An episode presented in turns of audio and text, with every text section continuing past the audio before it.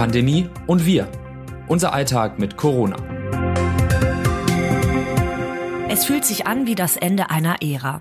Christian Drosten ist nach dem Beginn der Pandemie schnell zum bekanntesten deutschen Corona-Experten geworden. Zuvor eher unter SARS-Experten und Expertinnen ein Name, sorgen auch heute noch jedes Interview, jeder Tweet des Virologen für gigantische Aufmerksamkeit. Das liegt auch an dem extrem erfolgreichen Podcast, das Coronavirus-Update. Darin hat Drosten ab September 2020 im Wechsel mit Sandra Kiesek umfassend über die Pandemie aufgeklärt, wie man das Virus bekämpft, wie Studien zu verstehen sind, welche Maßnahmen nötig sind. Am Dienstag ist nun jedoch die letzte reguläre Folge mit den beiden Fachleuten erschienen. Heißt das, die Pandemie ist nun vorbei? Es gibt nichts mehr zu erklären? Nein, Drosten will sich vor allem auf seine Forschung und seine Arbeit als Institutsleiter konzentrieren. Er werde jedoch, wenn sich große Probleme auftun, wieder aktiver werden. Etwa in Interviews oder auf Twitter sagte er der Zeit. In seiner letzten Folge warf Drosten aber auch nochmal einen Blick auf die Pandemie Zukunft. Die Zahlen werden sicherlich zumindest bis zu den Osterferien oder ein, zwei Wochen danach noch relativ hoch bleiben, sagte er. Die Situation sei zwar schon deutlich besser geworden, sie ist aber noch nicht komplett aufgelöst. Wir werden Sie also natürlich weiter mit unserem Newsletter durch diese Zeit begleiten. Erkenntnis der Woche. Am 2. April gilt das neue Infektionsschutzgesetz. Das sorgt für reichlich Ärger. Denn es sieht nur noch Basisschutzmaßnahmen gegen das Coronavirus vor. In vielen Bereichen nicht einmal mehr eine Maskenpflicht. Die Länder können aber für ihr Land oder einzelne Landkreise schärfere Maßnahmen anordnen, wenn eine Überlastung des Gesundheitssystems droht. Das ist jedoch vielen Bundesländern als Kriterium zu ungenau. Daher haben einige Bundesländer beschlossen, die Hotspot-Regel nicht anzuwenden. Sie haben Zweifel an der Rechtssicherheit und fürchten Klagen.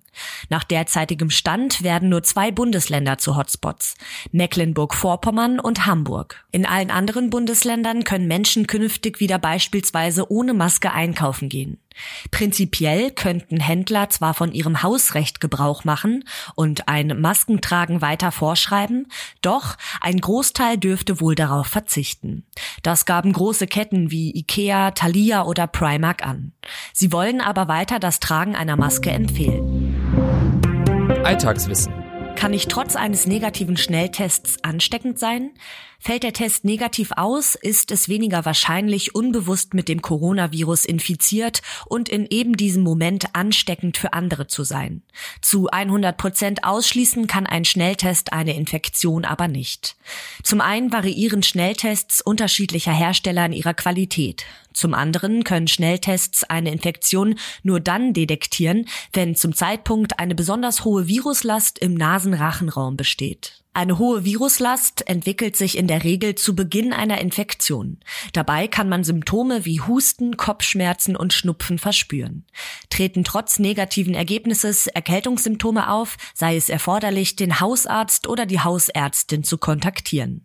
Dort wird entschieden, ob es zur Klärung des Verdachts einen PCR-Test braucht. Zitat der Woche.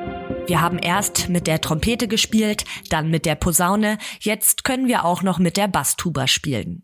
Winfried Kretschmann, Grüne, Ministerpräsident Baden-Württembergs über das Infektionsschutzgesetz.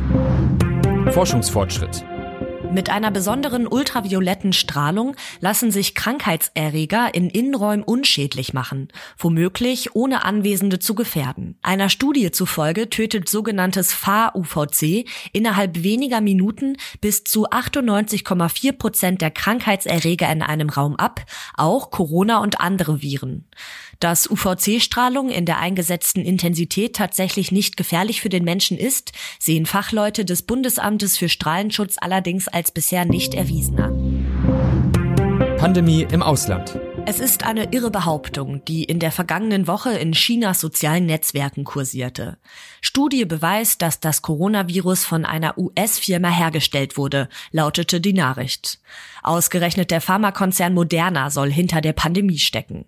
Bereits nach wenigen Stunden hatten 800 Millionen Chinesen und Chinesinnen auf die Schlagzeile geklickt, berichtet RND-China-Korrespondent Fabian Kretschmer.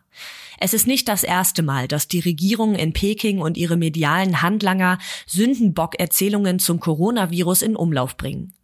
Und auch der Zeitpunkt ist alles andere als ein Zufall.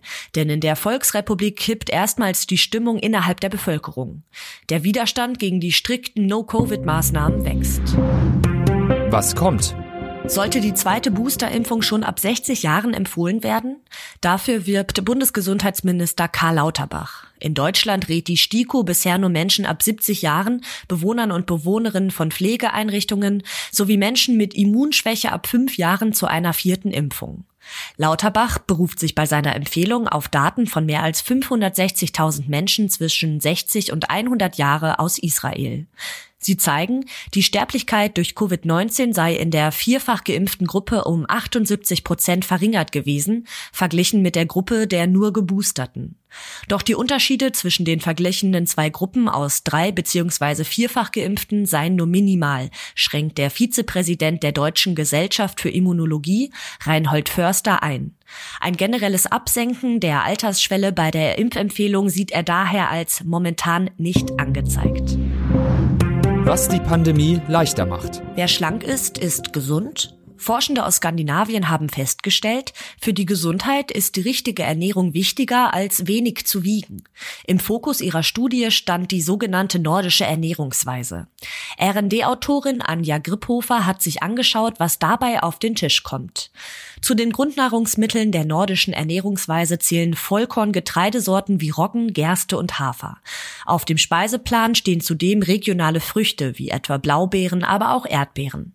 Beim Gemüse gibt es einen Schwerpunkt auf Wurzelgemüse wie Karotten und Kartoffeln, aber auch Kohl sowie Hülsenfrüchte landen häufig auf dem Tisch.